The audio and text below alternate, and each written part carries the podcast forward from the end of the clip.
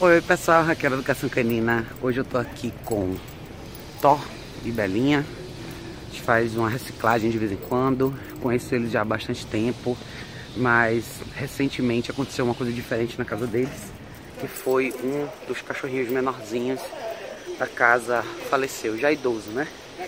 É idosa na verdade, é Jessie. Quando essas coisas acontecem dentro do ambiente doméstico, principalmente quando a gente tem grupos, né? Claro que isso afeta diretamente a energia das pessoas, a gente fica diferente, a gente fica mais frágil. E se a gente não presta atenção no que está acontecendo nessa hora e a gente não consegue se manter de uma maneira ou de outra equilibrado, no sentido de considerar os cachorros que estão vivos ali, a gente corre o risco de ver algumas mudanças e disputas hierárquicas que podem acabar em briga. E foi justamente o que aconteceu aqui com eles. A Bela, que é essa pretinha aqui, parece um Doberman, ela entrou tendo umas brigas com a Luna, que é a outra cachorra da casa. E eu voltei para a gente colocar as coisas um pouquinho no lugar.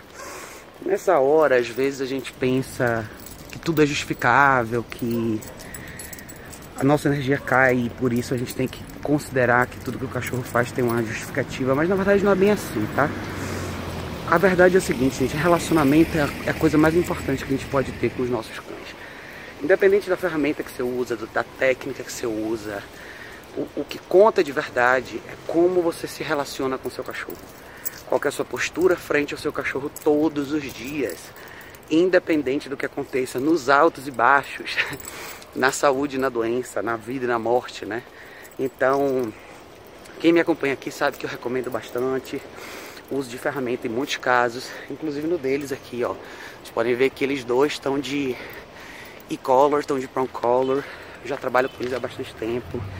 Mas onde eu quero chegar é, todas essas ferramentas, elas são uma extensão do relacionamento que você já tem. Elas servem para te ajudar, para você colocar certas coisas no lugar. Não para agir, para elas agirem por você. Eu acho que esse é o ponto mais importante. A gente não pode esperar que uma ferramenta ocupe o nosso papel dentro de um, de um relacionamento que está desequilibrado. E o que eu quero dizer com isso não é uma coisa abstrata, é uma coisa simples. É você saber que você vive com outros pés, que tem necessidades diferentes e que se comunica de maneira diferente. E para você fazer isso com sucesso, você tem que estabelecer o seu lugar, a sua hierarquia de protetor, de orientador, e tem que gostar de trabalhar todos os dias com o cachorro. Você tem que gostar de trazer o cachorro para uma situação de mais confiança. Agora vocês vão ver uma cena que é assim, esses dois cachorros aqui têm um certo grau de insegurança em relação a barulhos.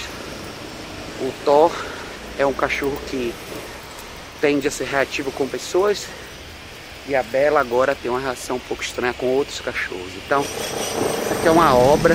Deixa eu passar aqui do lado, vocês vão ver sempre foi muito difícil para eles. Passar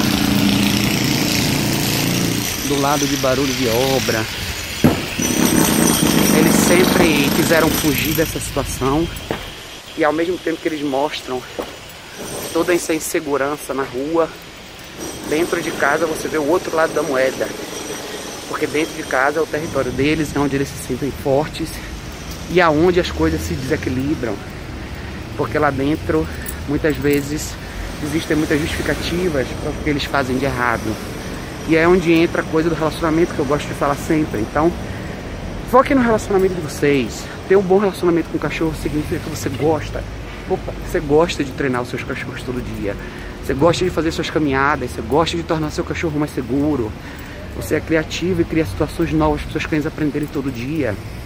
E você não esquece que você tem um papel principal nessa equação. É você que vai ser o tradutor para o seu cachorro desse mundo que está aqui. Não basta a gente esperar que eles aprendam sozinhos, tá? A gente tem que fazer nossa parte. Mas hoje tá super legal com eles dois aqui. A gente está fazendo várias passagens aqui por situações como essa. Principalmente aqui, ó. Muito carro. Thor tava com muito medo de situações assim. Passar perto de calçada, enfim. Então, expor ele a situações como essa é necessário.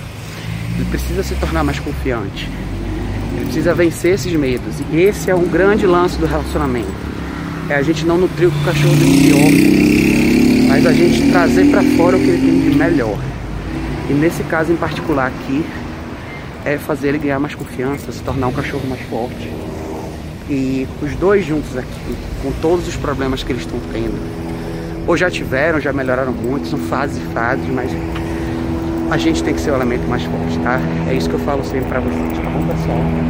Mas é isso, essa é a minha mensagem de hoje. Foque no relacionamento, cara. Construa um bom relacionamento com seus pais. Bom relacionamento não é só baseado em amor. Até porque a palavra amor poderia ter vários significados, mas é você de verdade trazer o seu cachorro para o mundo real de uma maneira justa, educando todo dia, criando um cachorro mais confiante, mais apto a participar do mundo real. Tá bom, pessoal?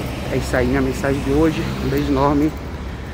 A gente se vê em breve no próximo vídeo.